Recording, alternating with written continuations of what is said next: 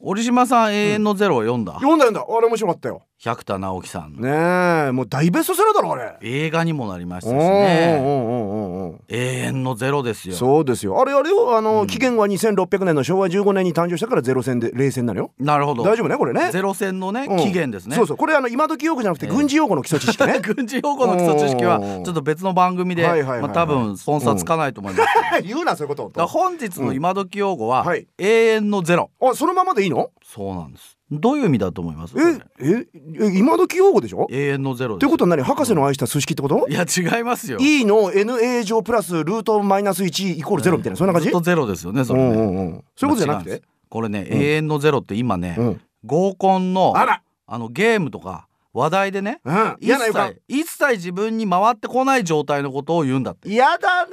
おいそそれ何それを自虐的に自分で言うわけ今日俺合コン永遠のゼロだったよ永遠のゼロだったわみたいなイ嫌カ党が言ってるわけですよいそれかにも東大生みたいな出人たよおいおいおいおい、いやだから今4月じゃんはいはいはい新刊コンパあるでしょ新入あ生歓迎あもコうンもパうもうもうあれですよもう口実たくさんあるからなそうでしょ社会人だって歓迎会もあるうしんそうですよ花見だだなんだあるじゃんええでかっこつけてな折島さんはやっぱもうこういうのはもう壊れるお座敷は全ていくっていう心情でしょいやいやそれだけどさその,、お座その感じのお座敷俺かからなかったらどうすんだよお座敷そうですよもう全然ないですよ本当永遠のゼロですよねそうですよもうもうそういう時は折島さんから仕掛けていく昔の芸者で言ったらもう散々お茶引いてる状態だから俺なん かもう車話語っちゃうよもう、ね、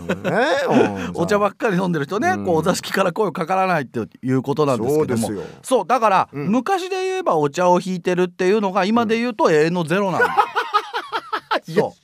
言葉はね今新しく出る言葉嫌だからな響きだなもう昔同じ現象が必ず起こってますから、はあはあ、あのね、はいでもねこれ余談ですけどね、はいあの作家の三島由紀夫がね昔あの三島由紀夫寿司屋でね、はいあのひいきの寿司屋でねマグロばっかしか頼まないんだって、へえそれでねあの板さんから永遠のトロって言われてたらしいけどねくだら ないようんくだらないよまあ俺もどっちかって言ったら半永久トロですけどね割と友は頼みますけどもまあまあまあ本当にうまいのは小肌ですけどねねまあまあね、はいえーまあ、合コン、うんなかなか行く機会ないかもしれませんけれども、うんうん行ったら行ったで永遠のゼロ、まあ、皆さんは気をつけていただきたいこの状態は回避してください全力でそうすねうん今日の今時用語は永遠のゼロ意味は合コンのゲームや話題が一切自分に回ってこない状態のことでした、はい